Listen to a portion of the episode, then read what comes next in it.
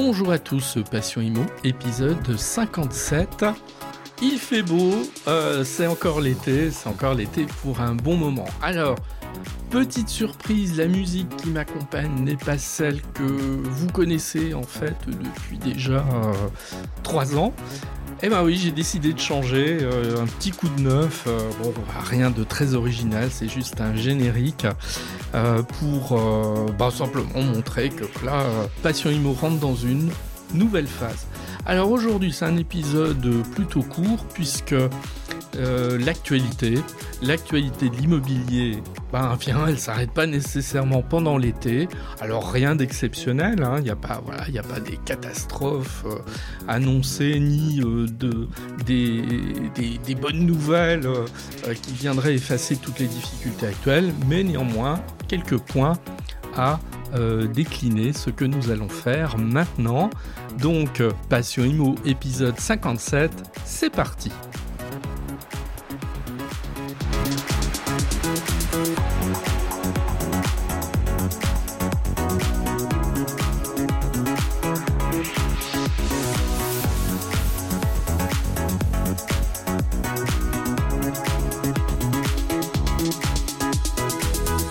Point d'actualité, on va parler de taxe foncière, une taxe foncière qui devient toujours plus lourde année après année. Ça change pas. Et euh, il y a quelques semaines, il y a une étude de meilleur taux euh, assez intéressante hein, qui, a, été publiée, puisqu'elle devrait continuer d'augmenter très fortement en 2023. Alors c'est très contrasté, euh, voilà, toutes les villes ne sont pas logées à la même enseigne, on le sait. Euh, les collectivités locales, en particulier les mairies, ont tendance à aller euh, se rattraper euh, sur la taxe foncière, ce qu'elles ont perdu sur la taxe d'habitation parce que euh, évidemment les temps sont durs, euh, les ressources nécessaires au niveau des villes a quand même euh, largement, enfin le besoin en ressources a quand même très largement augmenté. Hein. Il s'agit de construire un tram par-ci, des nouveaux équipements ici ou là, et on le voit bien, hein, nos, nos, villes ont considérablement changé ces 20 dernières années, souvent de manière extrêmement positive, mais tout ça a un coût et évidemment ça se répercute sur cette taxe foncière. Alors, euh, nous publie le top 5 des villes où l'imposition pèse euh, le plus. Nîmes, Saint-Étienne, Le Havre, Dijon, ma ville en l'occurrence, Le Mans, où là on peut avoir des taxes foncières euh, extrêmement fortes. Euh, et puis euh, le top des villes où la taxe foncière pèse le moins. alors il s'agit ici de Paris, Lyon, Nice, Lille et Rennes. Voilà. Alors petit paradoxe, et c'est en cela que l'étude de meilleur taux est très intéressante, parce que vous voyez, Finalement, la taxe foncière est parfois beaucoup plus importante dans des villes moyennes que dans les grandes villes. Alors on a beaucoup glosé, à juste titre, de ce projet d'augmentation de la taxe foncière sur Paris qui atteindrait les plus 60% en 2023, ce qui évidemment est considérable. Oui, sauf qu'en moyenne sur Paris, une taxe foncière, c'est 770 euros. Donc ce n'est pas tout à fait la taxe foncière que l'on imagine. Et eh ben, je reprends euh, Nîmes. Nîmes, la taxe foncière en moyenne, elle est de 1674 euros. En fait, il est préférable d'habiter Paris que Nîmes, en tout cas euh, sur cette problématique de taxe foncière.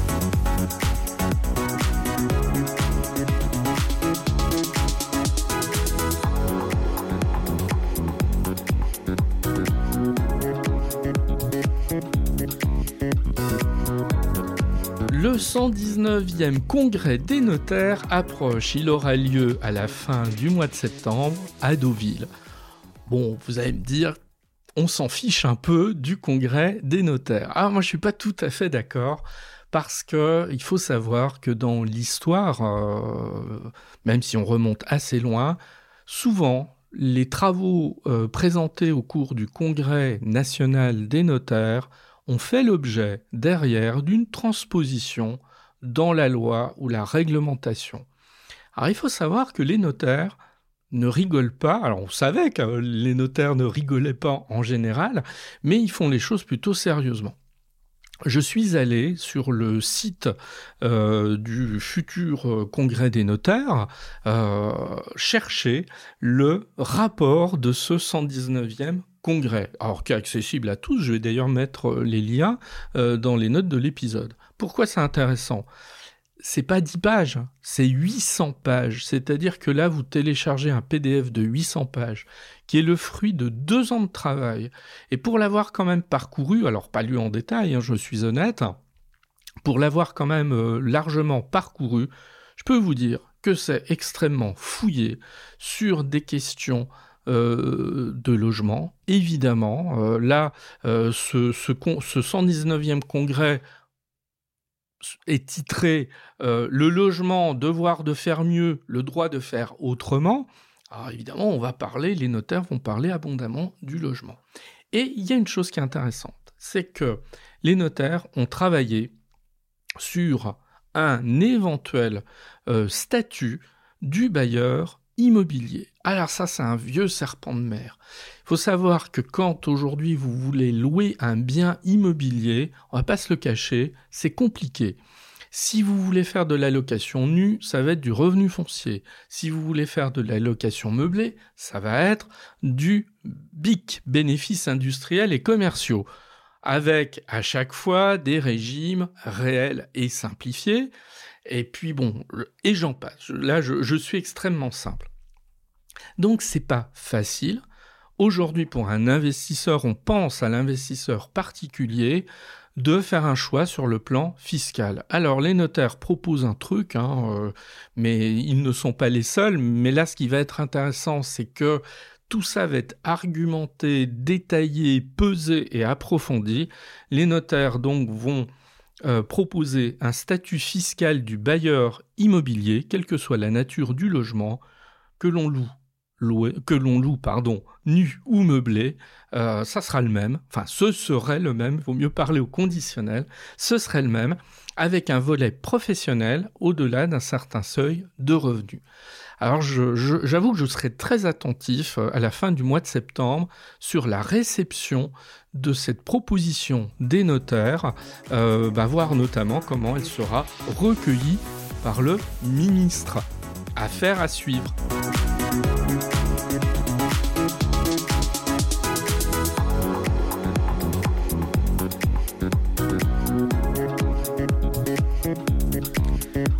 Que la conjoncture est difficile.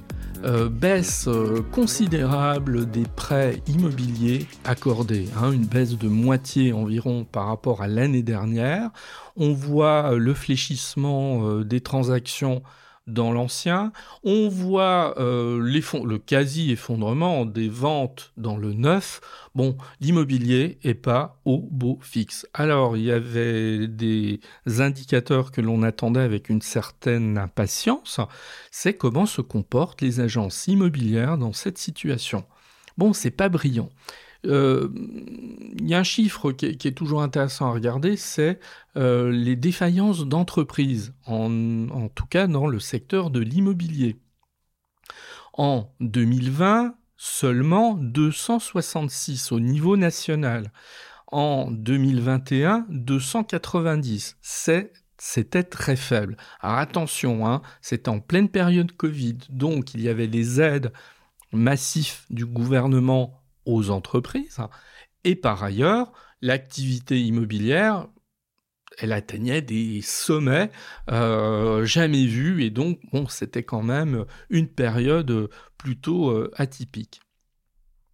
2022, on a vu effectivement euh, l'augmentation des défaillances de manière nette, 413 défaillances d'agences immobilières enregistrées en 2022. Alors c'était pas non plus, il euh, n'y avait pas péril en la demeure hein, non plus. Voilà, faut toujours rester prudent par rapport aux chiffres. Je rappelle qu'il y a 30-35 euh, 000 agences en France, donc voilà, il faut aussi relativiser ces défaillances.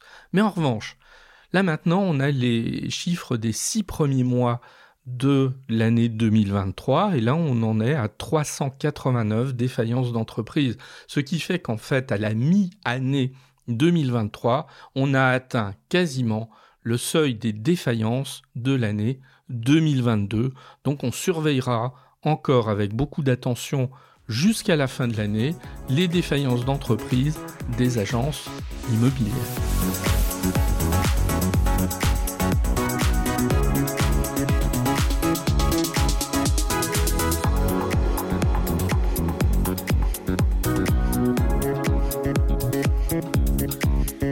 Dernière info qui concerne les crédits immobiliers. Bon, vous allez me dire, c'est très très souvent que je reviens sur les crédits immobiliers. Bah oui, parce que c'est le nerf de la guerre et qu'on scrute ça quand même avec beaucoup d'attention. Alors, il y a quelques jours, euh, il y a un article du journal Les Échos qui a attiré mon attention. En tout cas, le titre, dans un premier temps, le titre, je vous le livre, Immobilier, la production de nouveaux prêts pourrait redémarrer.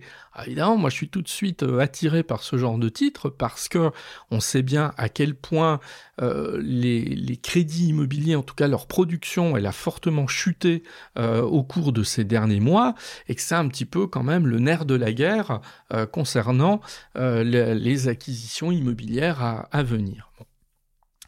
Alors évidemment, je, regarde ce titre, je me dis est-ce qu'il y aurait, est-ce qu'il y aurait une, bonne nouvelle euh, qui m'aurait échappé? Bon, alors on va nuancer quand même, parce que euh, le journal Les Échos se base sur euh, l'Observatoire Crédit Logement, c'est ça, bon, qui fait des études régulières très pointues, très objectives, très approfondies sur la situation du crédit immobilier. Et pour la première fois depuis de nombreux mois, l'Observatoire Crédit Logement a émis une note un petit peu plus positive que d'habitude en disant que l'horizon du marché semble s'éclaircir. Je répète, l'horizon du marché semble s'éclaircir.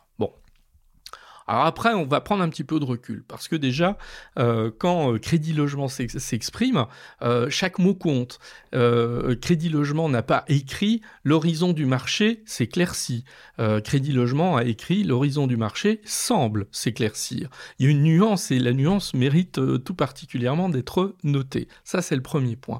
Deuxièmement, tous les indicateurs concernant le crédit euh, ne laisse pas augurer de changements majeurs pour les mois qui viennent.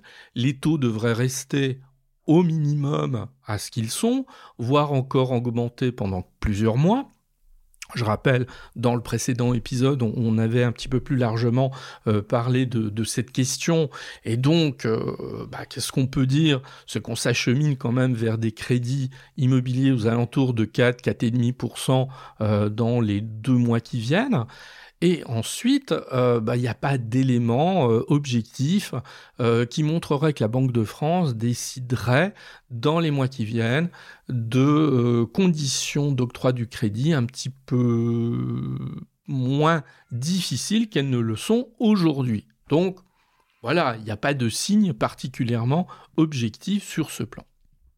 Et pour terminer sur cette question euh, du crédit, il y a un certain nombre d'articles euh, au mois de juillet euh, et au début du mois d'août qui ont remarqué qu'au Royaume-Uni, les banques commencent à baisser leur taux de crédit immobilier. Ce qui sous-entendait que ce qui se passe au Royaume-Uni pourrait se passer, pourquoi pas aussi, dans d'autres pays européens, voire en France. Ah, c'est pareil, on va franchement nuancer d'une part, la situation au Royaume-Uni, d'autant plus depuis le Brexit, n'est pas tout à fait la même quand même que la situation euh, en France, premièrement. Et deuxièmement, il faut savoir quand même que les taux des crédits immobiliers au Royaume-Uni ont atteint des pics de 7%, alors que nous, nous ne sommes pas encore à 4%. C'est quand même un différentiel de 3 points qui est relativement important et qui fait que si le Royaume-Uni décide d'assouplir euh, ses taux de crédit immobilier, nous n'en sommes pas là euh, ici avec des taux de crédit immobilier beaucoup plus faibles en France qui ne le sont au Royaume-Uni. Donc attention, une hirondelle ne fait pas toujours le printemps. Là, c'est la même chose. C'est pas parce que les les taux des crédits immobiliers baissent au Royaume-Uni qu'ils vont baisser demain en France.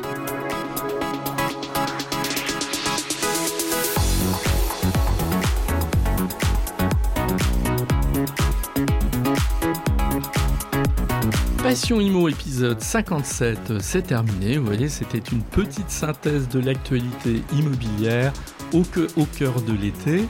Euh, voilà, je vais même pas vous dire de me retrouver euh, sur les réseaux sociaux parce que ma participation sur les réseaux sociaux actuellement elle est proche de zéro. Bah oui, pour moi aussi c'est les vacances. Voilà, je me permets juste des petites pauses estivales euh, pour enregistrer quelques épisodes, mais je reconnais pas davantage, en tout cas dans l'immédiat. A très bientôt, reposez-vous encore, profitez bien encore des quelques jours de vacances qu'il nous reste aux uns et aux autres. À bientôt.